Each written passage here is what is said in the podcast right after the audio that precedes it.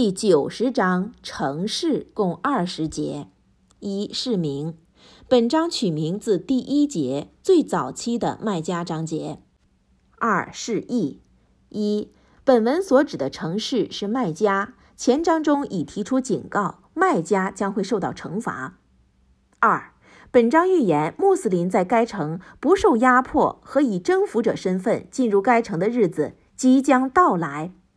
三本章也昭示世人，人非经刻苦奋斗不能达到他的目的。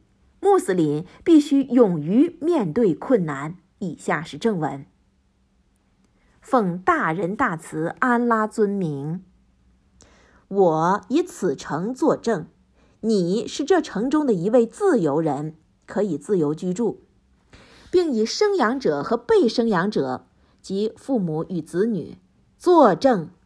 我却曾造化人于艰难困苦之中。他以为没有谁对他有权吗？就是只能对付他。他说：“我曾挥霍了大量的钱财。”他以为没有谁可以看得见他吗？我不曾为他们造化一双眼睛、一条舌头和两片嘴唇，并指示他两条大路吗？但是。他未是走过上坡路，指的是力争上游。要怎样才能对你表达什么是上坡路呢？那就是释放奴隶，或是在一个灾荒的日子给大家饮食，供养有亲属关系的孤儿，或是一个困苦的穷人，和那些信仰并互相劝勉忍耐及互相劝勉怜悯的人。